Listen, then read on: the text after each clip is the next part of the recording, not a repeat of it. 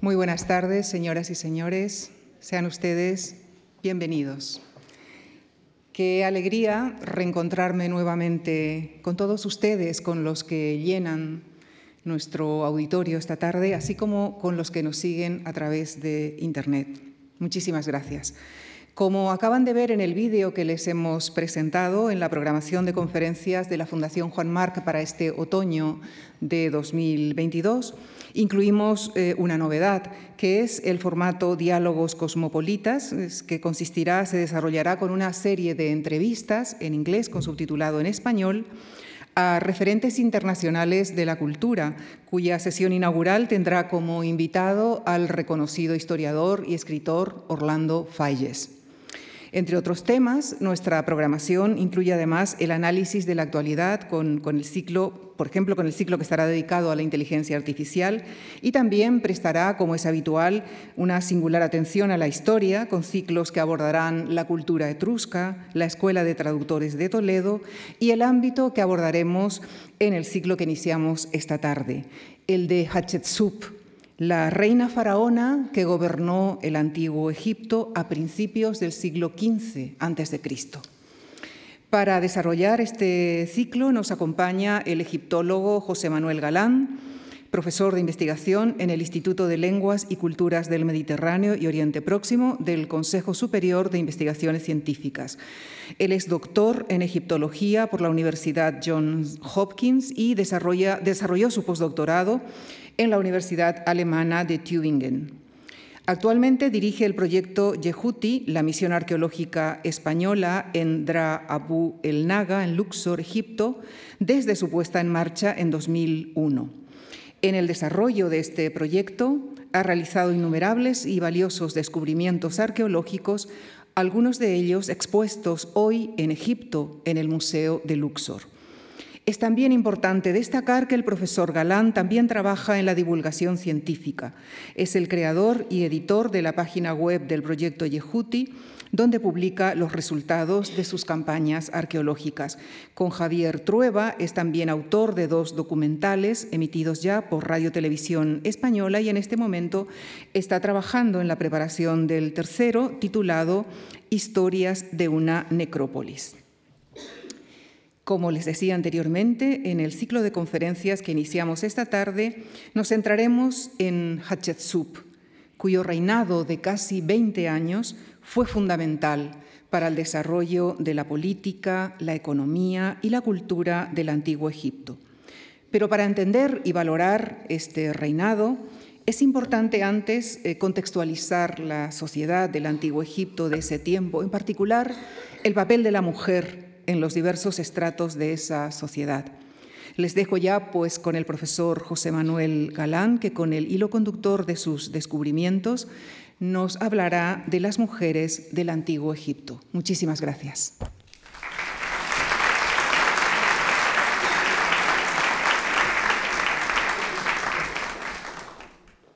Buenas tardes a todos. Muchas gracias por venir.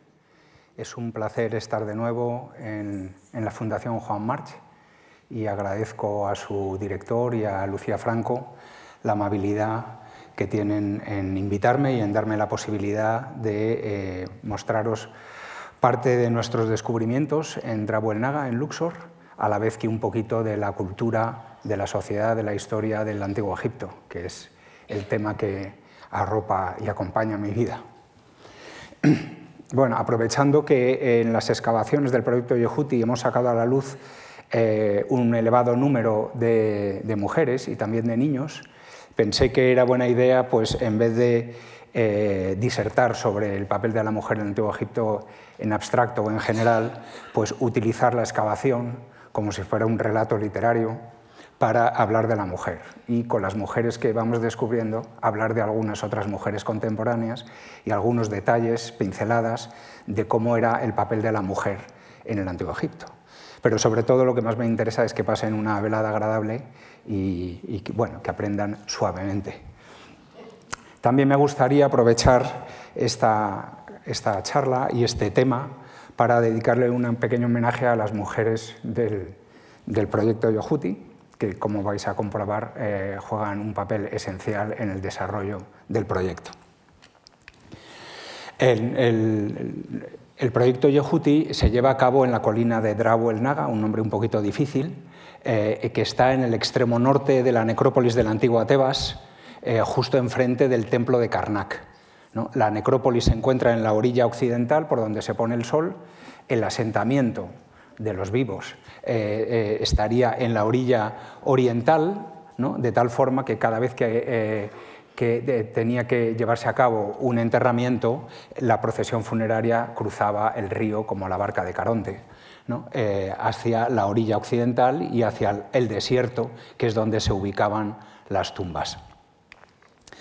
la colina de Darahuelnaga se divide en dos zonas. Nosotros estamos justo en, en, el extremo sur de la mitad norte de la colina de Darahuelnaga, eh, como vais a ver, es una colina que tiene cierto, mucho interés, tal vez por su ubicación frente al templo de Karnak. Allí se enterraron eh, eh, miembros de la realeza, reyes, tanto de la dinastía XI como de la dinastía XVII, y sus familias y cortesanos. Cuando empezamos a trabajar, la primera campaña tuvo lugar en el año 2002, en enero 2002. Es la fotografía que tenéis arriba a la izquierda. Tan solo se veía la entrada a la tumba de Yehuti, que se había convertido en un vertedero debido a la proximidad con el poblado moderno de Naga. Este es el primer día eh, que aparece en José Miguel Serrano, catedrático de la Universidad de Sevilla, con Andrés Diego Espinel, eh, actual investigador del CSIC conmigo, eh, tomando las primeras fotos. La fotografía de abajo ya 2003, la zona un poco más despejada, más limpia, y empezábamos a sacar a la luz los patios de entrada a las tumbas que están excavadas en la falda de la colina.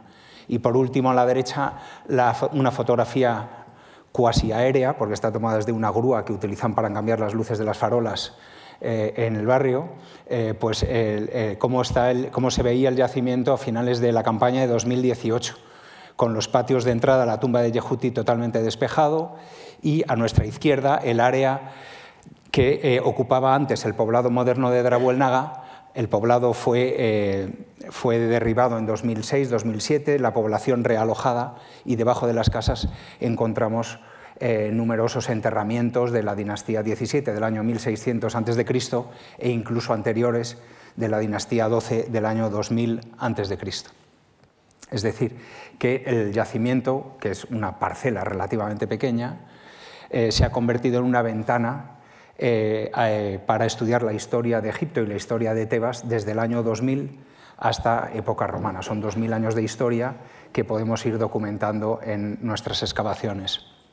Este es el detalle de la fotografía que os enseñaba antes y con la flecha roja marco el hallazgo que vamos a, ver eh, en primer lugar. ¿no? Choca, llama la atención que eh, muy próximo al edificio moderno que se levantó en 1909 para proteger la fachada de la tumba de Yehuti, eh, muy próximo a esa obra moderna de 1909 encontramos un enterramiento intacto del año 1000 a.C.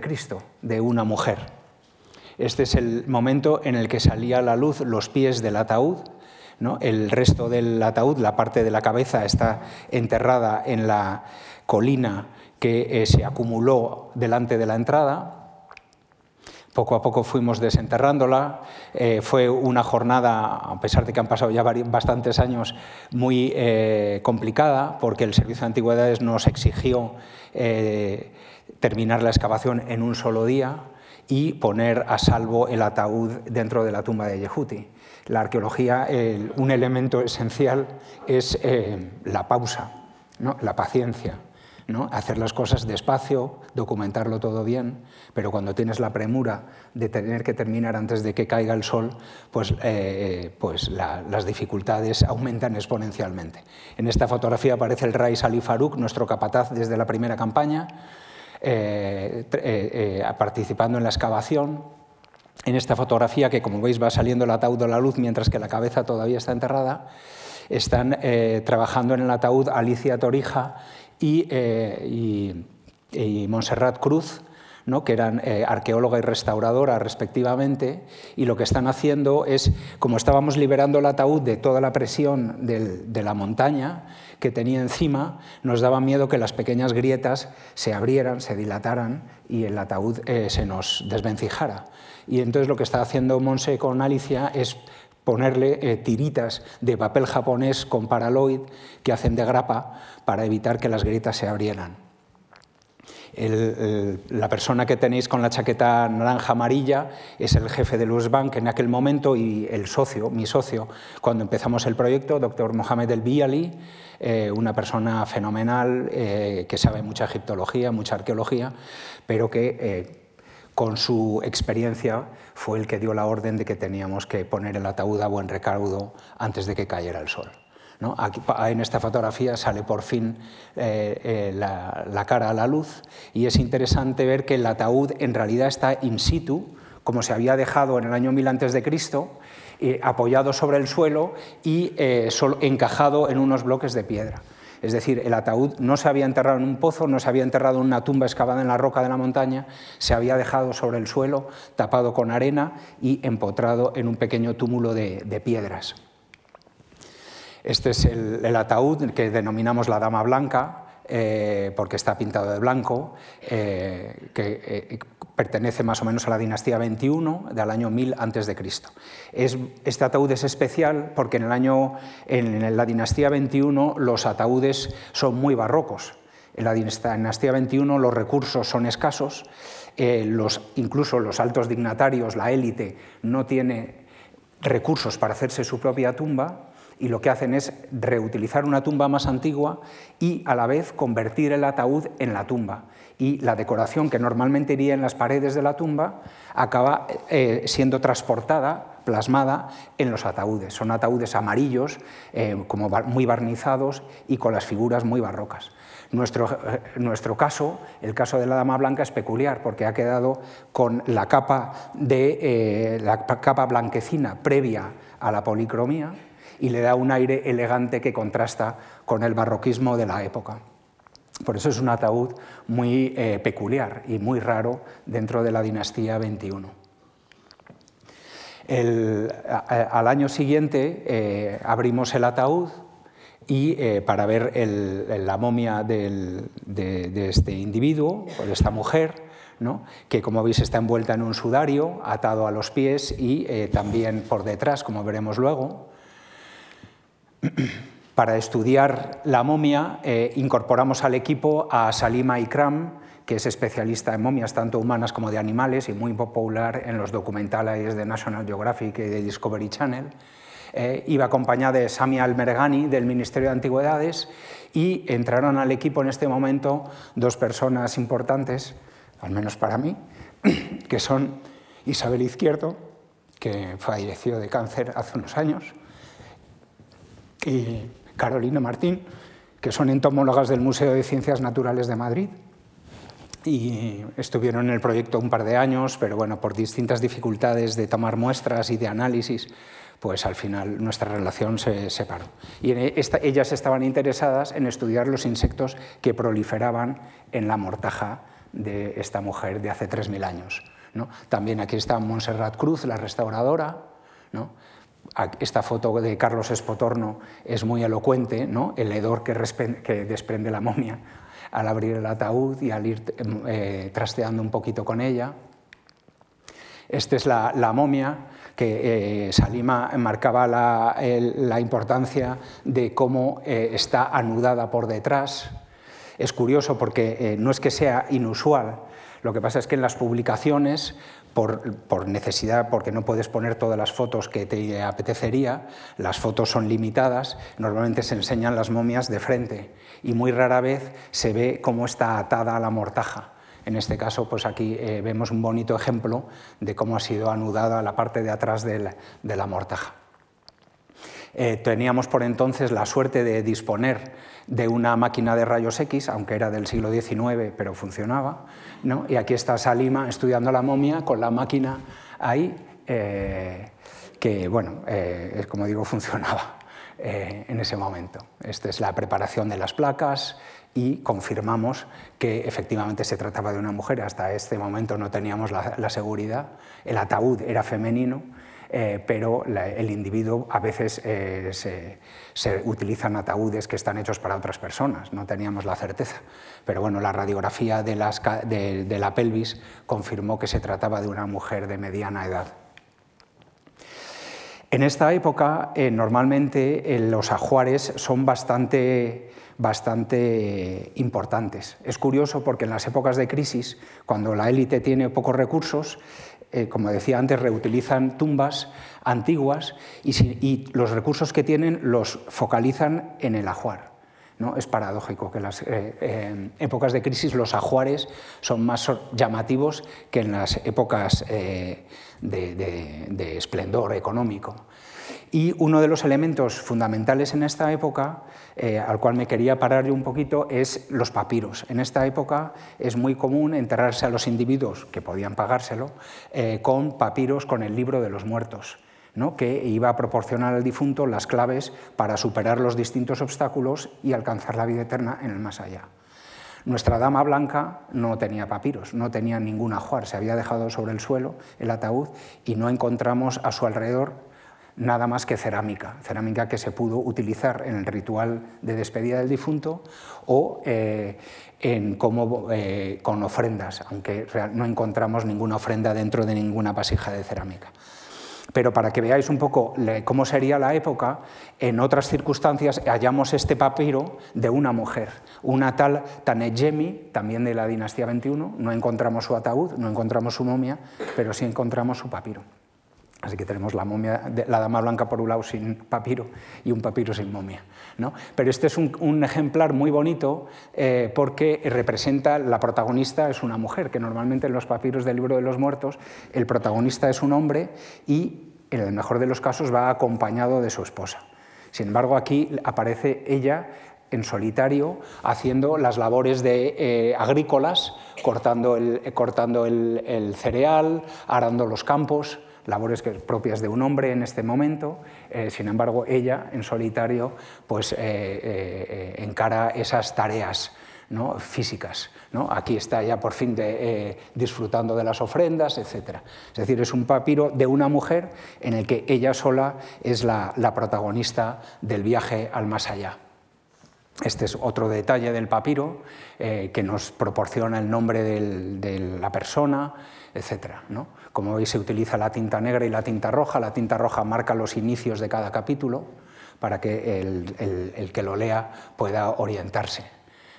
El papiro lo encontramos roto en pedazos y gracias a la buena labor de Bridget Leach, que era antes eh, conservadora de papiros del Museo Británico y que también se incorporó a nuestro equipo, pues gracias al, buen hacer de Bridget Leach, el papiro de Tanegemi eh, cobró cierta consistencia.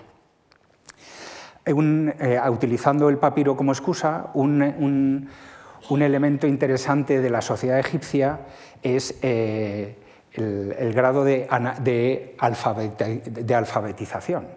Curiosamente, la, civilización egipcia está muy volcada en la escritura. A los egipcios les encantaba escribirlo todo, contabilizarlo todo, les encantaba las tablas Excel, eh, todo, todo era eh, contado y recontado y escrito y reescrito. Eh, y a pesar de eso, solo un 1% de la sociedad sabía escribir. Es paradójico, pero es así. ¿no? Con solo un 1% de la sociedad capaz de leer y escribir, sin embargo la sociedad estaba volcada en lo escrito. ¿no? Ahí cobran mucha importancia los escribanos o los escribas, ¿no? que escribían por la gente que no sabía hacerlo o los lectores, ¿no? las inscripciones o los textos, ibas a la casa del escriba y te lo leían. Eh, o sea que la, parte oral de la escritura jugaba un papel muy importante. Y en este contexto, la pregunta es, ¿y las mujeres escribían? ¿Sabían escribir? En principio, la, profesión de escriba estaba eh, restringida a los hombres y por la documentación que está a nuestra disposición, son los hombres los que acceden a las escuelas de escriba y los que luego ejercen de escribas en la administración. Sin embargo, hay pequeñas pinceladas que muestran que al menos algunas mujeres sí que escribieron. Y este es un ejemplo muy bonito eh, que se conserva en el Museo Metropolitan de Nueva York. Es la paleta de escriba que se ha utilizado de una princesa, hija de Akenaton y Nefertiti, de eh, como dice la inscripción que la acompaña. Es decir, al menos una princesa de Amarna, hija de Akenaton y Nefertiti, sí tenía su plumier, sí tenía su estuche para escribir. Eh, eso es un indicio. Otro indicio interesante no exactamente de capacidad de escribir, es el papel que juega la, mujer en la diplomacia. Eh, y es curioso, por ejemplo, en época de Akenatón y Nefertiti, lo que nosotros llamamos la época de Amarna, que es el siglo XIV aproximadamente, ¿no? Eh, del 1390 en adelante, eh, los, reyes de, de los principales poderes del Próximo Oriente Antiguo se intercambian cartas el rey de Egipto, Amenhotep III, Akenatón, Tutankamón, eh, se intercambian cartas con el rey de Babilonia, el rey de Hitita, el rey asirio, el rey de Chipre.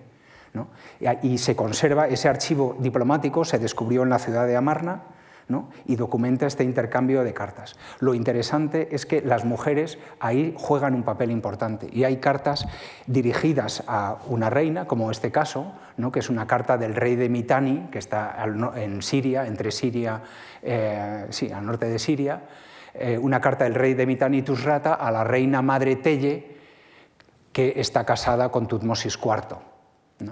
Es decir, que eh, había, las cartas no solo se intercambian entre reyes, sino también van dirigidas a reinas y princesas. Y sabemos también, aunque no he traído una fotografía, uy, se me ha ido, perdón, voy para atrás. Eh, aunque no, he traído una fotografía, por ejemplo, años después, en época de Ramsés II, en torno al año 1200 a.C., sabemos que una de las mujeres de Ramsés II, Nefertari, que tiene una tumba maravillosa, algunos de vosotros que habéis visitado Egipto seguro que la habéis visto, ahora hay que pagar extra, pero si tenéis un buen bolsillo merece la pena, eh, porque es una tumba maravillosa. Pues bien, Nefertari se intercambiaba cartas con la reina hitita, que se han conservado, esta vez no en Egipto, sino en el, archivo hitita de la ciudad de Bogazcoy. Eh, es decir, que eh, sí que eh, las mujeres de la élite parece ser que, al menos en época del Reino Nuevo, en el siglo XIV, el siglo XV, tenían capacidad de escribir y usaban a los escribas e intercambiaban documentos. Este, como digo, probablemente no fue el caso de la Dama Blanca, que pertenecía a una clase media alta, pero probablemente no con recursos o con inquietudes de escritura como lo pudo tener las princesas hijas de Akenatón en, Nefertiti. Bueno, este es el patio de entrada a la tumba de Yehuti, cuando después de cinco años, en 2006, por fin lo sacamos a la luz, eh, marcado en una X está el lugar donde hallamos a la Dama Blanca sobre el suelo, y una vez que teníamos eh, el suelo a la vista, nos picó la curiosidad de cómo se había construido esa plataforma horizontal y eh, abrimos dos catas en medio del patio que excavó Carlos Cabrera. Y en una de esas catas, la suerte siempre tiene que acompañar al arqueólogo, eh, dimos con eh, un ataúd.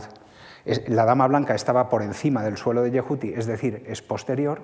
Ahora estamos buceando por debajo del suelo de Yehuti, es decir, este ataúd es anterior. Es del año 2000 a.C., de la transición entre la dinastía 11 y la dinastía 12. Como veis de nuevo, el ataúd se ha dejado sobre el suelo, no tiene decoración y en este caso en vez de ser antropomorfo como en la dama blanca es rectangular. Es, eh, como veis la fotografía. De nuevo no encontramos nada de ajuar alrededor y de nuevo solo cerámica. En este caso un vaso Hess que se utilizaba para hacer libaciones en honor del difunto en el momento de su enterramiento.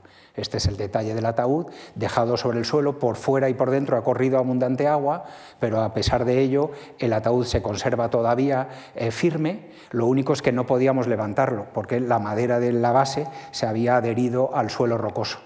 Entonces tuvimos que abrirlo eh, eh, in situ, este es el momento, se ve el cuerpo del difunto, en este caso una mujer, eh, se ve el esqueleto simplemente, eh, originalmente había estado envuelta en un sudario de lino, igual que la dama blanca, pero por la humedad del agua que ha corrido por dentro y por fuera, pues eh, ha desaparecido. Y solo encontramos la estructura, la estructura ósea. Pero excavando pues, encontramos restos de lino. El agua que ha entrado por dentro ha, ido tan fuerte que incluso ha desplazado el cráneo de la columna vertebral. Y fijaros todo el barro que hay eh, dentro del, ataúd, que ha movido todos los huesos. En este momento, eh, la especialista en huesos, la antropóloga física y paleopatóloga que nos acompañaba, era una buena amiga de Salima, Roxy Walker, que es una gran mecenas de la egiptología. Hay una sala en el Museo Británico que lleva su nombre y además patrocina excavaciones del Metropolitan y de otras misiones.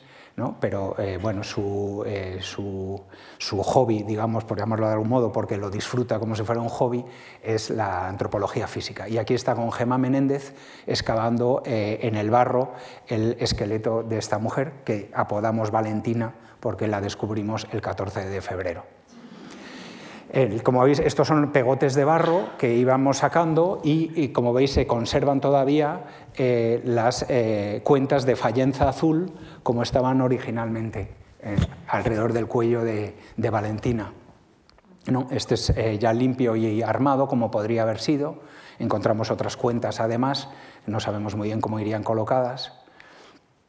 Y eh, para que os hagáis una idea, esta es la situación del patio de entrada a la tumba de Yehuti. La, tumba de Yehuti, como veremos en las, en las siguientes eh, charlas, es del año 1470 a.C. Encima está la Dama Blanca del año 1000, posterior, pero debajo está Valentina del año 2000. Es decir, tenemos como una secuencia en el propio patio de Yehuti. Y como veis, es interesante que a pesar de que separan Valentina y la Dama Blanca mil años, se las ha tratado de forma muy parecida. Sus ataúdes se han dejado sobre el suelo sin, nada de ajuar, sin apenas protección, tan solo con un poco de cerámica. ¿no? Han pasado mil años y sin embargo parece que hay como una especie de tendencia o de forma de hacer las cosas. La dama blanca, eh, perdón, Valentina, eh, la descubrimos aquí, decidimos ampliar la cata donde encontramos el ataúd para descubrir justo aquí, donde está el capataz, el Rais Ali, con Sayed excavando, encontramos una bandeja de ofrendas. Es una bandeja de barro que se utilizaba para hacer libaciones en el momento del funeral. Y este nos estaba dando la pista que debía haber otro enterramiento cerca, porque el ataúd de Valentina estaba tres metros más allá y no parecía haber una conexión directa con la bandeja de ofrendas aquí. Por eso eh, seguimos excavando para descubrir, metido en, un, en, una oquedad dentro de la roca, eh, un ataúd contemporáneo a Valentina. En este caso va a ser de un hombre, y al ser de un hombre es, es un ataúd de mejor calidad, decorado, y que ha sido eh, tratado de una forma, digamos, mejor, se le ha metido dentro de una protección y tiene un pequeño equipamiento funerario que vamos a ver ahora. Es decir, había una diferencia social. ¿no? la sociedad del Antiguo Egipto obviamente era machista, por decirlo de algún modo. El jefe de la familia era el padre y aunque la madre jugaba un papel, como vamos a ver luego, eh, al menos en el contexto funerario era el hombre el que llevaba el protagonismo. No sabemos muy bien si Valentina tenía algún tipo de relación con este individuo que se llama Iker, eh, pero sí son contemporáneos eh, y, parece que sí que hay algún tipo de relación entre un enterramiento y otro. Este es el capataz Raisali, que le encanta posar para las fotos y acaba teniendo las fotos más bonitas. Eh, este es un dibujo de Carlos Cabrera que recrea un poco la situación, con el ataúd empujado dentro de la, oquedad en la roca, la bandeja de ofrendas fuera. Al lado del ataúd se habían colocado cinco flechas rotas y dentro del ataúd, como vamos a ver luego, el cuerpo está enterrado con, con dos arcos. Este es el cuerpo de la, momia de Iker, que de nuevo ha sufrido eh, la acción del agua dentro y fuera del ataúd eh, y ha dañado el sudario que es lo que veis aquí. Sin embargo, no ha dañado ni los bastones de mando que eh, se colocaron encima de su momia, ni los arcos que todavía conservan en su extremo la cuerda eh, que está justo aquí. Para eh, estudiar mejor el interior del ataúd, lo que hicimos fue irlo desmontando, gracias a, la acción de, de Pía Rodríguez Frade y Nieves Meijueiro, que eran nuestras restauradoras entonces, ¿no? quitamos los tablones y a la vez iba Carlos Cabrera haciendo el dibujo de la disposición de eh, los bastones. La idea que teníamos era escurrir por aquí dentro las placas de radiografía ¿no? para hacer la radiografía antes de tocar al individuo. Pero en ese caso las radiografías no salieron bien, salieron quemadas, era del siglo XIX la máquina, y no las pudimos repetir. Ahora tenemos una máquina de rayos X eh, digital eh, buena que nos permite ver exactamente cómo, van a, cómo salen las radiografías, pero en aquel entonces era como las máquinas de fotos de antaño, que hasta que no revelabas el carrete no sabías si te habían salido bien o mal. Pues lo mismo nos pasó con estas radiografías. Esta es la máscara que tenía la momia de Iker, pintada de amarillo con un poco de barbita. ¿no? Y este es, como la momia estaba desvencijada, acabó en manos de, de Roxy, la dama blanca sigue envuelta en su sudario, pero si el, digamos, el sudario no tiene consistencia y los huesos están sueltos, eh, pues acabamos rescatándolos del ataúd. Y esta es Roxy analizando el cráneo de Iker para descubrir que se trata de un individuo eh, probablemente nubio o de facciones negroides, y que en uno de sus pómulos ha sufrido un fuerte golpe que eh, ha, digamos, ha conseguido fundirse. O sea que eh, fue, eh, recibió el golpe eh, relativamente joven. Este es un caso bonito de un individuo nubio enterrado con arcos y flechas que ha recibido un golpe en el, maxilar y eso nos, hace recordar que en esta época del año 2000 a.C. Egipto estaba en una situación de crisis. el, sur y el norte estaban peleando entre ellos y el gobernador del sur, el tebano Montuhotep, eh, enroló en su ejército a mercenarios nubios. Pudiera ser que este tal Iker formara parte del ejército de Montuhotep tebano, eh, de origen negroide, le fuera bien y acabó teniendo recursos suficientes para comprarse un ataúd pintado y hacerse enterrar relativamente bien para recrear los, mercenarios en el Museo del Cairo, igual que en el Museo Metropolitan de Nueva York, están estas maquetas que son típicas de esta época, de la transición de la dinastía 11 a la dinastía 12 del año 2000 a.C. Muchos nobles que se hacían enterrar con pequeñas maquetas de madera que recreaban la vida cotidiana y entre otras cosas los ejércitos. Y aquí tenemos como si fueran juguetes de Navidad este grupo de, soldados nubios, mercenarios del ejército del año 2000 a.C., probablemente que lucharían contra los del norte llevando flechas como las que eh, se depositaron junto al ataúd de Iker. Esta es la situación del año 2000 a.C. En, en Egipto. El gobernador de Tebas se está luchando contra los, del norte y el choque tiene lugar en Heracleópolis, donde hay otra excavación española que eh, dirige Mari Carmen Pérez Díez desde el Museo Arqueológico Nacional. ¿no? Eh, Heracleópolis es el lugar de, conflicto entre el sur y el norte y ahí es donde tuvo lugar la pelea. En las excavaciones de eh, Mari Carmen hay indicios de fuegos, de destrucción, etcétera.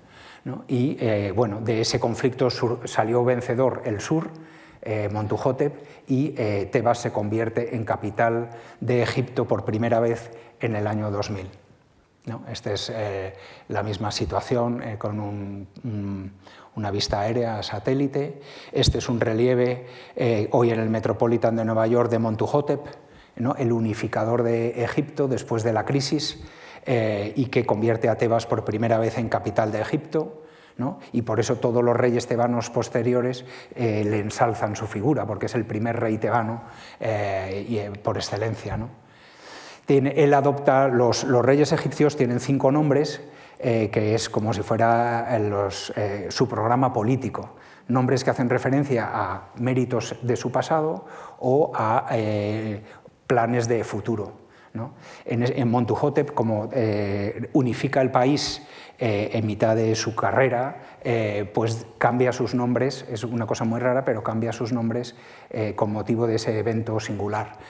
Y se hace nombrar Sematawi, que es esta inscripción, este es un, lo que se llama un serej, ¿no? el, el, halcón, que es la encarnación de una de las, de las formas que adopta el monarca, que se asimila al hijo de Osiris, Horus, y en el rectángulo donde se apoya se escribe el nombre, y el nombre que adopta Montuhotep es Sematawi, el unificador de las dos tierras. Claro que sabemos, por otro lado, que unificador con cierta violencia, no es que fuera pactado, pero bueno. y eh, su tumba eh, juega un papel muy importante porque se convierte en un centro religioso muy importante para Tebas. Nosotros estamos excavando en Drabu el Naga y él se hace enterrar en Deir el Bahari, que está relativamente cerca. Este es el, el valle de Deir el Bahari, donde se hizo enterrar la reina Hatshepsut, de lo que hablaremos la próxima charla bastante. ¿no? Y, pero antes de que Hatshepsut edificara su templo, eh, por el año 1470 a.C., en el año 2000, Montuhotep había construido su templo funerario junto a una pequeña capilla de la diosa Hathor, que es la diosa de la necrópolis. Es decir, primero estaba la capilla de la diosa Hathor, Montuhotep, inteligente, eh, eh, ubica su templo funerario al lado de la capilla, y Hatshepsut, más inteligente todavía, ubica su templo funerario al lado de la capilla y del rey legendario tebano, que era ya un lugar de peregrinaje y de culto en, la región. este es el, templo de Montuhotep, el de Hatshepsut lo imita en parte, el de Montuhotep tiene una terraza, Hatshepsut hace tres terrazas, pero el, digamos, el esquema es muy similar. Aquí no me voy a detener en hablar del templo de Montuhotep, eh, pero sí de una de sus princesas. ¿no? Justo en esta esquina, ¿no? Eh, hay que imaginarse que el templo de Hatshepsut no estaba construido, en esta esquina eh, es donde se hace enterrar una de sus princesas llamada Neferu, que tiene una tumba maravillosa, por desgracia no visitable al público. Yo tuve la oportunidad de visitarlo gracias a una egiptóloga francesa, Chloé Ragazzoli, que es especialista en graffiti, y la tumba de Neferu se hizo muy importante en la época de Yehuti y los contemporáneos de Yehuti entraban en esta tumba y dejaban grafitis. ¿no? Y ella lo que estudia son los grafitis en este lugar y en otros. ¿no? Entonces, aprovechando eh, que se abría la tumba, me colé con ella, pero antes de enseñaros cómo está la tumba, estos son fotografías del archivo fotográfico del Metropolitan. Hace muchos años tuve la suerte de pasar ahí un sabático en 2007 y de poder trabajar con el archivo fotográfico. Muchas de estas fotos no están publicadas y son muy elocuentes para los arqueólogos. Este es el momento en el que están excavando el Metropolitan, eh, el acceso a la tumba de Neferu, ¿no? todo colmatado de tierra, se va avanzando y aquí descubren, primero es esta fotografía, o no, un, eh, primero es la otra, perdón, una pequeña cajita de madera con vasijas, que es esta cajita de madera. Este es un pequeño eh, depósito de ofrendas, ¿no? con la cajita y las vasijas. Lo curioso es que la cajita es como una caja de muñecas, tenía otras cajitas dentro, que son modelos pequeños de ataúdes. Esto es una cosa también muy eh, peculiar de la época de Valentina, del año 2000 a.C. ¿no? Hemos visto las maquetas de soldados nubios, ¿no? pero también a ellos les gustaba eh, hacerse enterrar con réplicas de su propio ataúd que luego evolucionaría en lo que se conoce con shaptis o usheptis. Pero en principio son modelos de ataúd, pero exactamente iguales, rectangulares, con dos patas, los ojos eh, de protección en la cabeza y envueltos en lino. Los ataúdes se envolvían en lino, como el de Tutankamón. ¿no? Eh, y esto es lo que estaba en el pasillo y eh, se abren y son como, como, enterramientos de verdad, muñequitos hechos de barro o de madera, envueltos en lino como si fueran momias. La idea es que el difunto tenga, eh, tenga eh, digamos, imágenes secundarias en las que poder apoyarse su, su K y su Ba en caso de que su ataúd sea roto por los ladrones. Entonces, en previsión de que su ataúd pudiera ser saqueado, se hacen estas réplicas pequeñitas para que al menos el Ka y el Ba pudieran tener algo a lo que aferrarse. Esta es la fotografía por fin de la cámara sepulcral de la reina Neferu, tomada por el Metropolitan, ¿no? con todos los bloques tirados por, ahí. Eh, y esto es como, se, como la vi yo cuando entré con Chloe hace unos años fenomenalmente pintada y conservada en amarillo, hace una réplica del ataúd y el ataúd reproduce lo que serían las ofrendas con las sandalias, los panes, arcos, espejos, todo lo que el difunto puede necesitar se representa en las paredes de la cámara sepulcral. Estos son textos religiosos que ayudarían a Neferu a alcanzar la vida eterna Estos son sortilegios que se tienen que repetir con su nombre, etc. ¿no? Otra de las princesas del tal Montuhotep, tenía eh, muchas esposas y hijas, eh, es la pareja de Kemsit y Ashit. ¿no? Para veros la diferencia, esto es como se descubre la tumba de Kemsit y Ashit, los ataúdes han sido empujados casi casi de cualquier manera dentro, y eh, aún así bueno, se conservan en muy buen estado. Y eh, para que os eh, echar un guiño a la vida cotidiana actual de Madrid, una de estas princesas de Montuhotep la podéis ver en la exposición del Cosmo Caixa eh, sobre las momias, ¿no? que viene del Museo Británico, incluye al final del recorrido esta figura de la princesa Kemsit de la dinastía XII. Este es el ataúd de la otra princesa, de Ashit, que parece uno de los modelos que hemos visto antes, de madera con los ojos de protección. Es muy interesante eh, la importancia de las tapas. tenemos que imaginarnos que el difunto está dentro del ataúd mirando hacia arriba. Este es justo marca la transición. Antes se colocaba de lado, ahora se empiezan a colocar mirando hacia arriba los difuntos dentro del ataúd y se decora la parte de dentro de la tapa con lo que necesita el difunto. ¿Qué es lo que necesita el difunto que está mirando hacia arriba por la noche? Pues un reloj de estrellas. Entonces los egipcios también tienen esta idea de que necesitan saber el tiempo, porque el tiempo les ubica en el espacio también. ¿no? Entonces eh, ellos, los egipcios, conocían eh, cómo calcular el tiempo con el movimiento de las estrellas. Entonces esto es lo que se llama en inglés un Star Watch, que te permite hacer con unos cálculos muy mm, enrevesados, eh, calcular el tiempo durante la noche. Y en la parte central aparece la diosa Nut, la diosa del cielo nocturno, la Osa Mayor, Orión, es decir, las constelaciones. Los egipcios conocían las constelaciones ya como lo que conocemos nosotros. Es decir, en, por supuesto, en época de las pirámides, obviamente, pero el, conocimiento de astronomía que tenían los egipcios eh, realmente te deja eh, boquiabierto. ¿no? Y esa idea del tiempo, ¿no? Eh, que es a mí me parece fascinante. ¿no? Bueno, el, este es el, ataúd de madera estaba dentro de un sarcófago de piedra, este es el sarcófago de Ashit, ¿no? Eh, muy bien tallado en piedra caliza. Esta es la fotografía de cómo se ve hoy en el Museo del Cairo. Eh, se reproducen detalles de granero para que abastezcan a la princesa durante su vida eterna en el más allá, las sandalias. Luego la parte de dentro es muy interesante, ahora lo vamos a ver, estos son fotos antiguas del Metropolitan cuando estaban desvencijando el sarcófago como hacían Pía y Nieves con Iker esto es como se documentó en la época. ¿no? Existía la fotografía, obviamente, pero también había unos grandes dibujantes que para eh, eh, documentar el color, que la fotografía entonces no captaba. ¿no? Estos eh, son papeles, dibujos que se conservan en el Museo Metropolitan del interior del ataúd y esto es como se ve hoy en día. Fijaros lo bien que se conserva el color.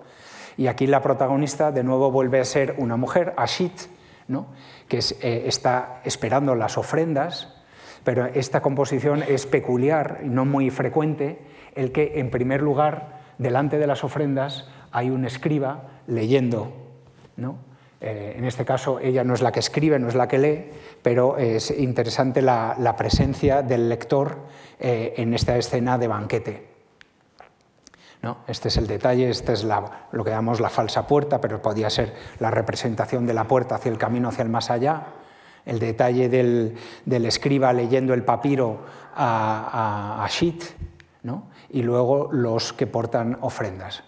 Y aquí es interesante la presencia de, eh, eh, sirvientes de, color negro.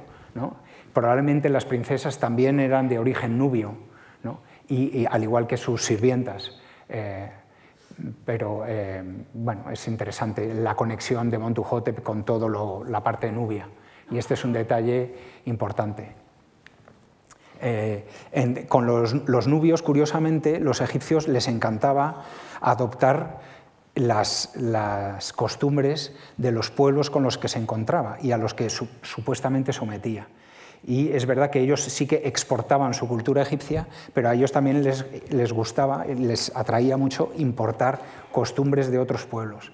Y del pueblo nubio incorporaron muchas cosas, por ejemplo, el que los hombres llevaran pendientes o eh, que las mujeres se tatuaran. ¿no? Esta es una momia de eh, un individuo también de la época, de una mujer que se hace tatuar el pecho y las, las extremidades con estos motivos punteados. Esto es una moda eh, nubia. Este es el, detalle del, cuerpo.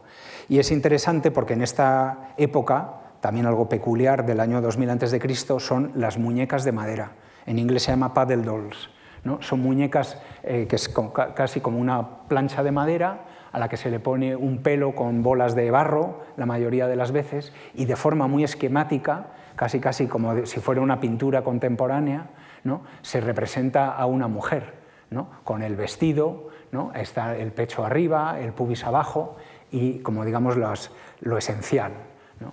Y esto, nosotros en nuestra excavación hemos encontrado eh, varias eh, dolls de la dinastía XII, que estudia Gudelia García, y eh, una de ellas tiene la misma decoración que los tatuajes, por eso la he traído a colación, esta decoración con puntos. Bueno, esta es la parte de Deir el-Bahari, este es el templo de, de, Hatshepsut y el de Montuhotep. Si vamos un poquito más hacia el sur y pasamos el promontorio, ahí hay una tumba de un individuo, Meketra, que eh, descubrió el Metropolitan de Nueva York y que tenía una colección de modelos de madera, de maquetas de madera espectacular. Así se encontraron en su tumba y así están expuestas hoy en el Metropolitan. Ay, se me ha olvidado meter esta foto. Bueno, ¿qué se va a hacer? Bueno, en, este conjunto de maquetas representan muchos detalles de la vida cotidiana. Por ejemplo, cómo era la casa de un miembro de la élite, con una fuente a la entrada, un porche, ¿no? cómo se trabajaba con el, con el grano. ¿no? Están aquí eh, los almacenes vaciando sacos de grano a la vez que los escribas contabilizan todo o la carnicería, son como juguetes. Pero ellos, en vez de representarlo en las paredes de las tumbas, llevaban el modelo tridimensional para que eh, le estuvieran abasteciendo al difunto de forma mágica eh, durante su vida en el más allá.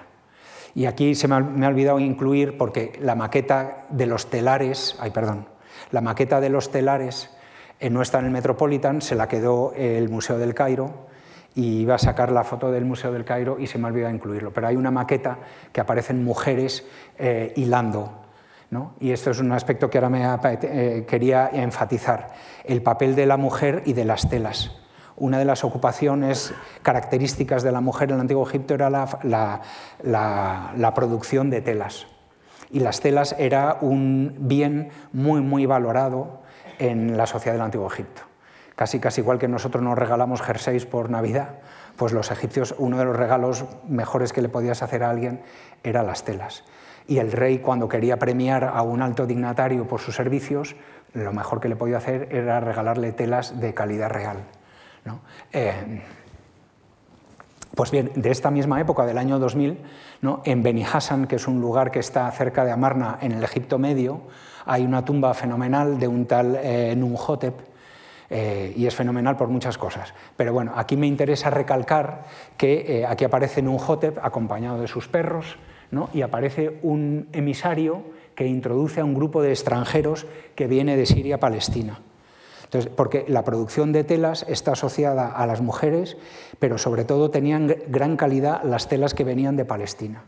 Y aquí en esta representación del grupo de extranjeros que llega a Egipto, introducidos por un emisario, con un salvoconducto, ¿no?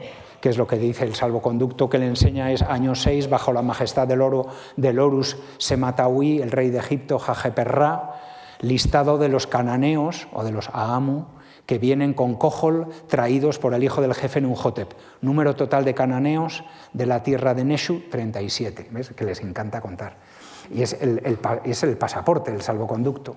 Bueno, a mí me interesa que os fijéis en las telas en cómo va vestido el jefe, Abishai, y cómo van vestidas las mujeres de su séquito, ¿no? la importancia de las telas. Esta es una recreación de cuando se descubrió la tumba, más eh, colorida. Y, nosotros, ah, eh, con, el motivo de las telas, eh, en nuestra excavación hemos encontrado toneladas y toneladas y toneladas de tela, difícilmente de explicar. Porque, y lo que a mí me interesa mostraros es que, además de las telas que provienen del saqueo de las tumbas, etc., tenemos varios personajes asociados a la producción de telas y dos de ellos mujeres. En este lugar de, nuestro yacimiento, a la derecha de la tumba de Yehuti, encontramos lo que llamamos conos funerarios, son conos de arcilla que se empotraban en la fachada de la tumba y la parte plana, circular, eh, cuando la arcilla estaba fresca todavía, recibía la estampación de un sello y tenemos gran cantidad de ellos, pero es interesante que varios de mujeres y mujeres asociadas a telas. En este caso se trata del sello de la supervisora de los tejedores y supervisora de las mujeres nobles, Mesu. Y tenemos otros, otros conos de probablemente la misma persona, pero que alude a su madre. ¿No? Dice que es la jefa de los tejedores y la jefa de, las, eh, eh, la jefa de los tejedores hija, llamada Mesu, hija de la jefa de los tejedores, Ahotep. Es decir, que la tal Mesu, supervisora de los tejedores, era hija de una tal Ahotep, también supervisora de los tejedores. Es decir, son dos mujeres, hija y madre, que eh, dirigían a un grupo de tejedores. Esto es lo que me interesaba mostraros. Tenemos también eh, tumbas de otros tejedores ya hombres. Por ejemplo, la tumba de este personaje, Ai, de eh, finales de la dinastía XVIII, las mujeres eran de comienzos de la dinastía XVIII, probablemente contemporáneas a Yehuti más o menos. Esto es un poquito más tardío, de época de Amarna, es un personaje que se llama Ai, sus conos son un prisma, pero que también se dice, dice que es supervisor de los tejedores. Y luego tenemos en, un poquito más arriba una tumba fenomenal que todavía no hemos publicado, no hemos tenido tiempo, pero tenemos la tumba del, jefe de los tejedores de Ramsés II. Y lo que es interesante es que eh, parece que las tumbas, además de agruparse por familias, se agrupaban por cargos administrativos. Porque tenemos las mujeres Ahmose y Ajote tejedoras, el tejedor Ai y ahora la tumba del tejedor de Ramsés II, eh, Ramose. Es una tumba que ha sufrido mucho porque dentro se quemaron momias de ibis y halcones, pero gracias a la buena labor de los restauradores, sobre todo de Miguel Ángel Navarro, eh, pues eh, las pinturas han podido sacar a la luz y se ve muy bien las fases de producción. Aquí no sé si os podéis ver bien, hay niños desnudos manipulando telares verticales, Luego está el, el, trabajo con la urdimbre y por fin, cuando ya se ha hecho la tela, el cliente que viene a probársela. En este caso son hombres, eh, pero eh, es interesante también la presencia de mujeres y el conjunto de, tumbas asociadas a la, manufactura de, telares. Y por supuesto tenemos cantidad de telas de todo tipo, algunas que parecen hechas hoy, ¿no? con, los, con los flecos, el teñido azul, esta tela, por ejemplo, está en el Museo de Luxor porque incluye la fecha de producción, es el año 2 del reinado de Menhotep II, un lujo tener la fecha en la que se produjo una tele, o estos otros sudarios de época romana, que son maravillosos, que representan al dios Osiris, ¿no? con el sol y la luna a los lados y el cielo estrellado, que casi casi parece un icono cristiano. Bueno, siguiendo adelante, eh, en la excavación eh, pasamos ya del, año 2000 al año 1600 a.C. y delante de la tumba de Yehuti hay una pequeña capilla de adobe que sacaron a la luz Laura Huertas y José Miguel Serrano, ¿no? con la ayuda de Carlos Cabrera. Aquí aparece Laura eh, tomando notas de la capilla. Esta es la tumba de Yehuti, esta es la capilla, ¿no? y justo en este lugar eh, salió a la luz el ataúd de una mujer, de nuevo un ataúd dejado sobre el suelo y pintado de blanco. ¿no? Este es eh, Ahmed, uno de nuestros mejores trabajadores, es el que está sacando a la luz el ataúd. Como veis, de nuevo, rodeado de piedras, pero sin apenas protección, como la dama blanca. ¿No? Este es el Rice eh, posando. ¿no? Y este es el, ataúd, como veis, eh, sin ningún tipo de protección, sin ningún tipo de ajuar. ¿no? O sea que tenemos la Dama Blanca del año 1000, esta mujer también del año 1600 y Valentina del año 2000. Es decir, en mil años de historia parece que hay una tendencia en este lugar de la necrópolis a dejar los ataúdes de mujeres y también de niños sobre el suelo. Curiosamente, las tumbas se saquean y los ataúdes que estaban más expuestos a los saqueos, que son los de la superficie, son los que se salvan. Paradójicamente, nosotros hemos descubierto un elevado número de mujeres y niños, más que en otros lugares, precisamente porque se dejaban sobre el suelo. Los saqueadores sabían dónde estaban las tumbas, van a las tumbas, saquean a los hombres y las mujeres y los niños que están fuera, más expuestos, pues se han salvado. Este es un caso de una chica de 15 años que vivió en torno al año 1600 a.C. Su ataúd es muy simple, tallado en el tronco de un árbol eh, y pintado de blanco como la dama blanca. La, la, cara muy esquemática y dentro eh, pues el cuerpo eh, que, ha sufrido, que ha sido objeto de una momificación muy superficial, lo que ha hecho que el sudario pues, sufra mucho y los huesos pues, se hayan descolocado en parte. Es un momento en la dinastía 17 de crisis también, la momificación no es muy cuidadosa y los cuerpos, pues, pues como veíamos con Valentina, pues sufren mucho. Aún así, fijaros que se conserva relativamente bien, gracias a este nuevo aparato de rayos X eh, que eh, nos cede eh, Miguel Sánchez. Miguel Sánchez es médico en Nueva York, en el Mount Sinai Hospital. En realidad su especialidad es, es cáncer de mama pero eh, su afición es la arqueología y se viene con nosotros. Él ha sido el que compró y nos deja usar esta máquina de rayos X y aquí le vemos con Jesús Herrerín, que es el paleopatólogo que trabaja ahora con nosotros, haciéndoles la radiografía a, este individuo para descubrir, por ejemplo, que todavía conservaba un pendiente en el lóbulo izquierdo. Eh, este es el pendiente. Y luego, gracias a las eh, radiografías, también pudimos ver que en una parte del cuerpo se había depositado un grupo de collares, no alrededor del, cuello, sino sobre el pecho, y se habían caído en un lateral. Bueno, además tenía los anillos, y aquí los collares que se han dejado sobre el pecho se han caído en un lateral y pudimos extraerlos sin necesidad de tocar el cuerpo. Y entre los huesos sueltos los cuatro collares maravillosos de esta mujer que vivió en el año 1600 a.C. Este hallazgo es interesante porque nos muestra que las, mujeres que se entierran en superficie no necesariamente son de clase baja, son de clase media, media alta. ¿no? no hemos encontrado ninguna reina, pero las piedras de este collar ¿no? claramente nos están indicando que no se trata de una mujer normal, por decirlo de algún modo.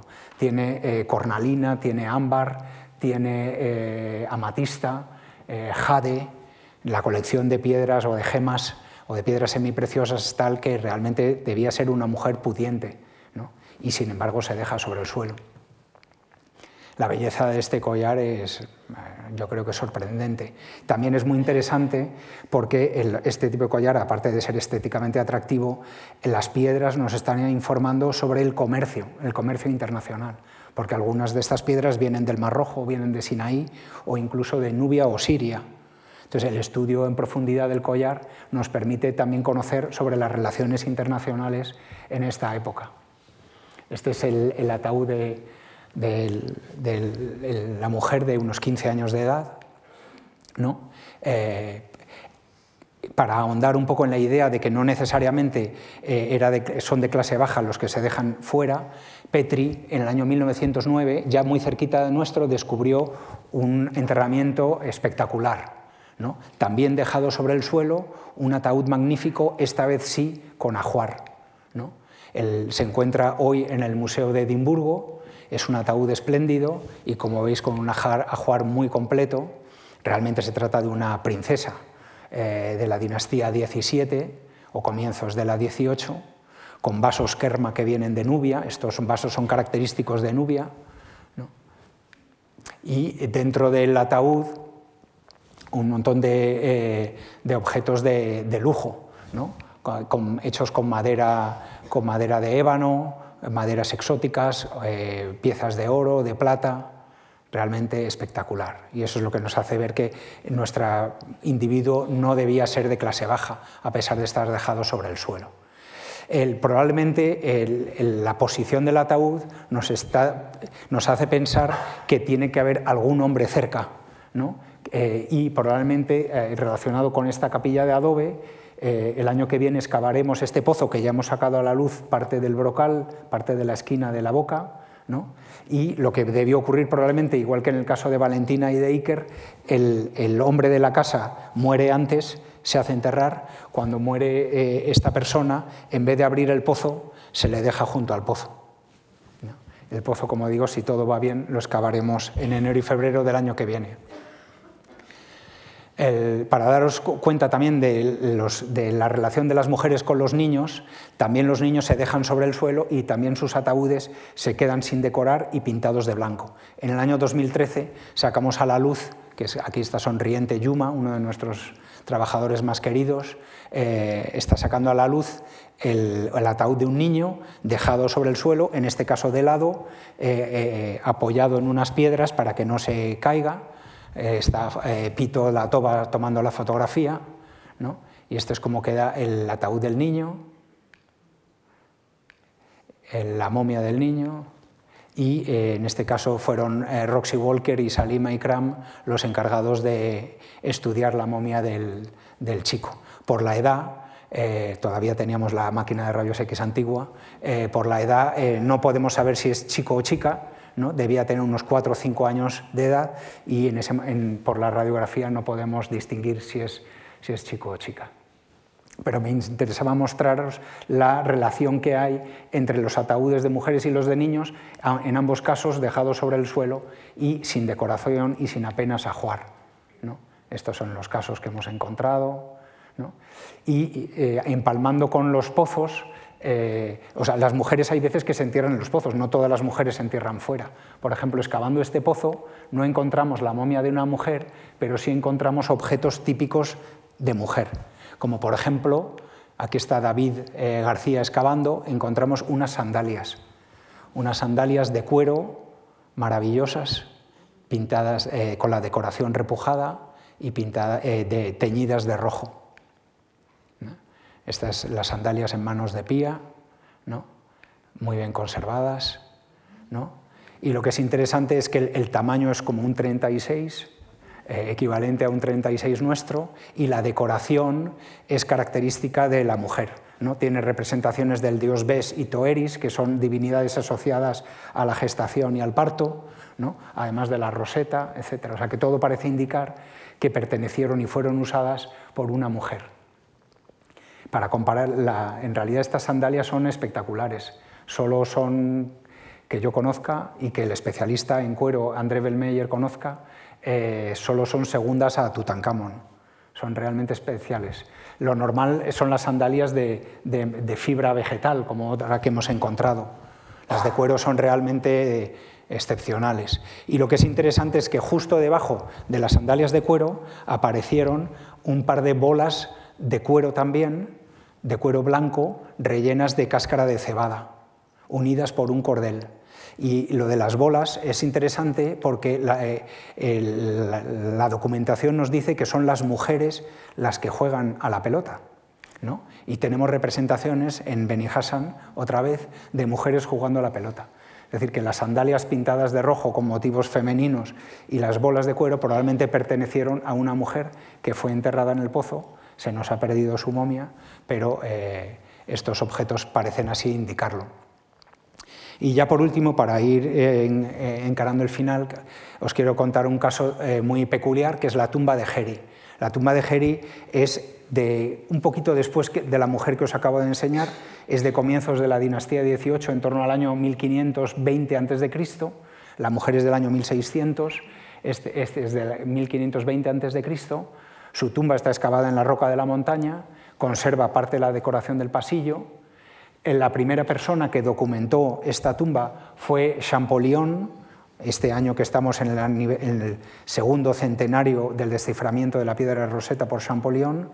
Champollion, después de conseguir hallar la clave para leer los jeroglíficos, viaja a Egipto, está en Luxor seis meses, va pasa por Drabu el Naga entra en la tumba de Geri y en su libro de notas que se conserva en París y el del italiano que se conserva en Pisa, eh, anotan la inscripción que identifica al propietario de la tumba.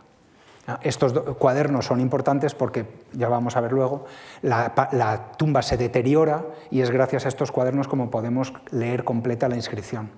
Esta es la tumba de Heri, este es como se ve la pared principal, fijaros, muy rota y robada, pero además de los cuadernos de, Champollion y de, Hipólito Rossellini, eh, a finales del siglo XIX pasó por esa tumba un alemán llamado Spiegelberg, en sus ratos libres hizo un calco de esta pared y gracias a los cuadernos de Champollion y de Rossellini y a los calcos de Spiegelberg podemos recomponer toda la escena eh, eh, de esta pared. Y la escena es importante sobre todo por la escena de banquete, que nos informa cómo era una familia de la élite en el año 1520 a.C.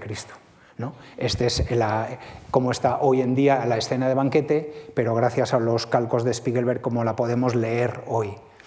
Y gracias a estos eh, calcos, por ejemplo, podemos saber que uno de sus hermanos del protagonista se llama Ahmose, pero tenía un apodo que es el cananeo, Aamu, la misma palabra que vimos en la tumba de Beni Hassan y que probablemente el hermano de Geri adopta ese mote porque él participa en la lucha contra los cananeos del delta que reinaban en Egipto eh, antes de la unificación en, en Avaris.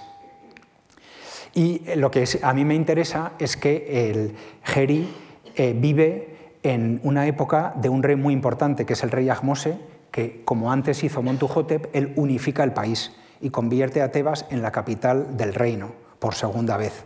O sea, es un rey casi tan importante como Montuhotep. Y va Geri y ni le menciona. ¿no?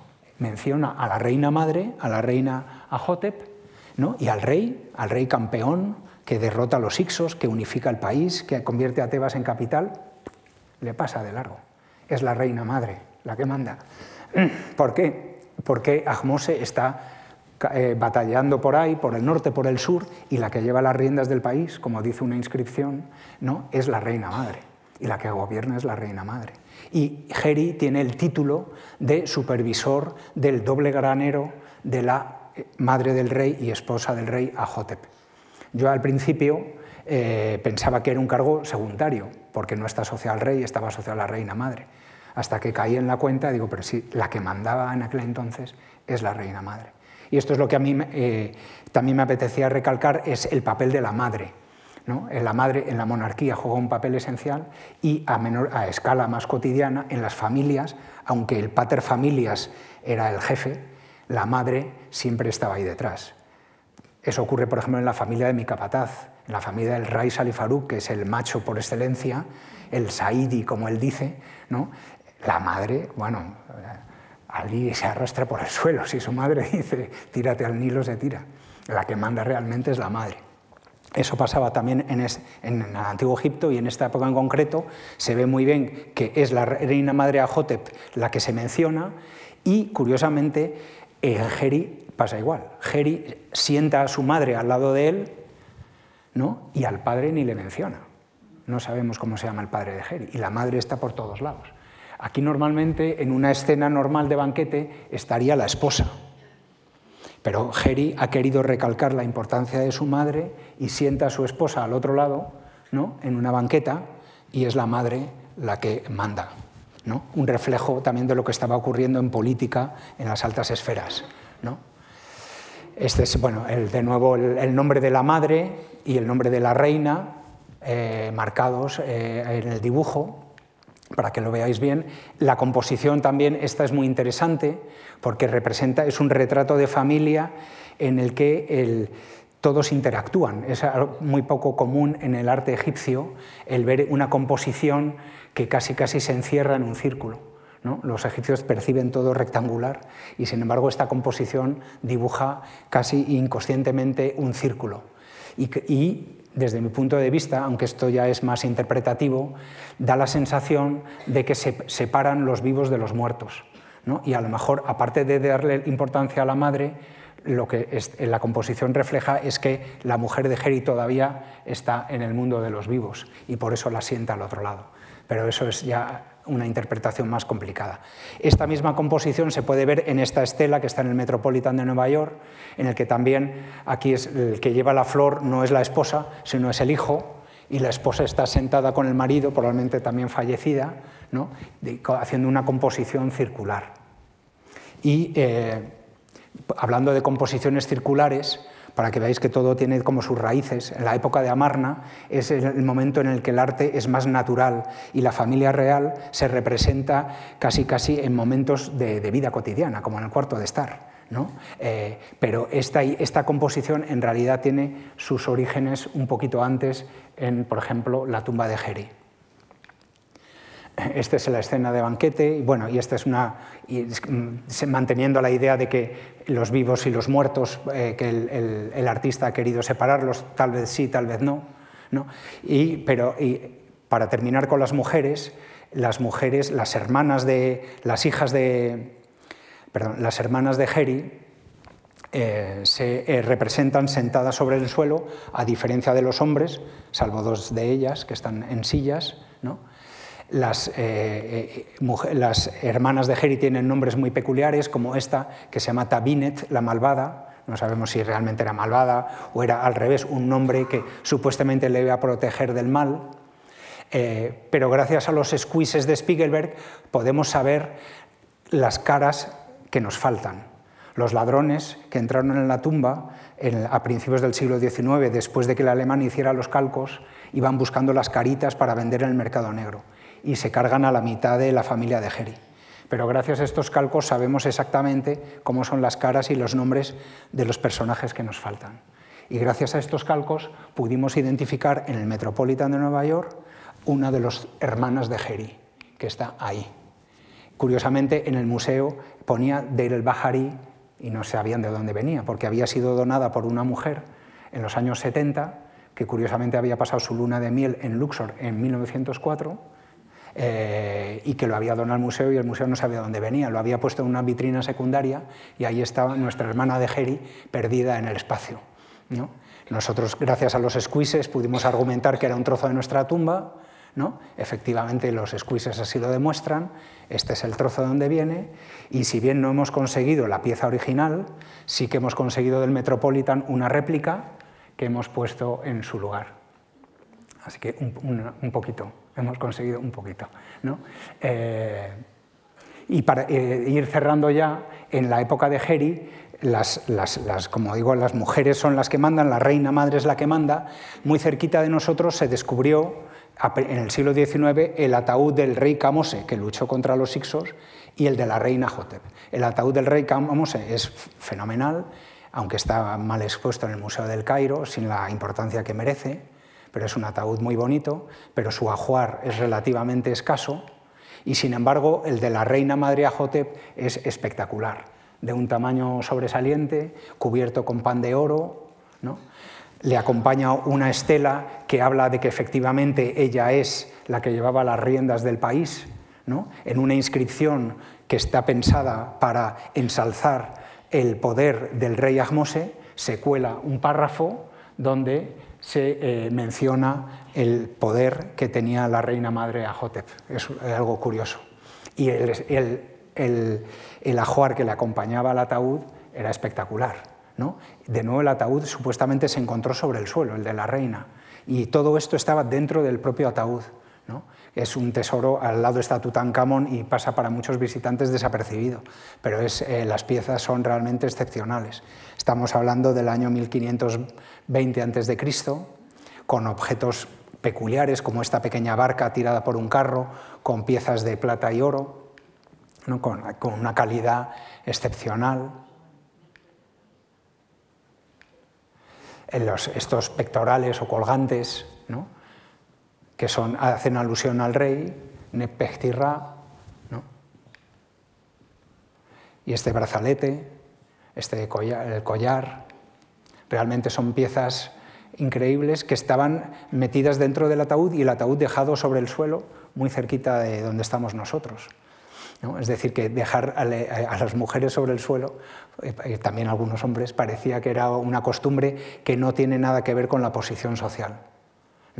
Ella misma tenía esta, la daga, la daga es una, es, eh, es una pieza también muy singular, el hacha y el collar de moscas del valor que está, está en el Museo de Luxor. ¿no? Es decir, con, es el, ataúd de la reina Hotep es muy importante, eh, todo su ajuar es eh, de gran valor estético y, histórico, y la figura de Ahotep realmente juega un papel esencial en la construcción del imperio egipcio y de la dinastía 18, y un buen precedente para la reina Hatshepsut, que es de la que hablaremos antes. ¿no? Y para, recordarnos que no todos son reinas, pues eh, cerramos la charla con, con, la imagen de nuestra chica de 15 años durmiendo en el suelo de Drahuel Naga. Muchas gracias.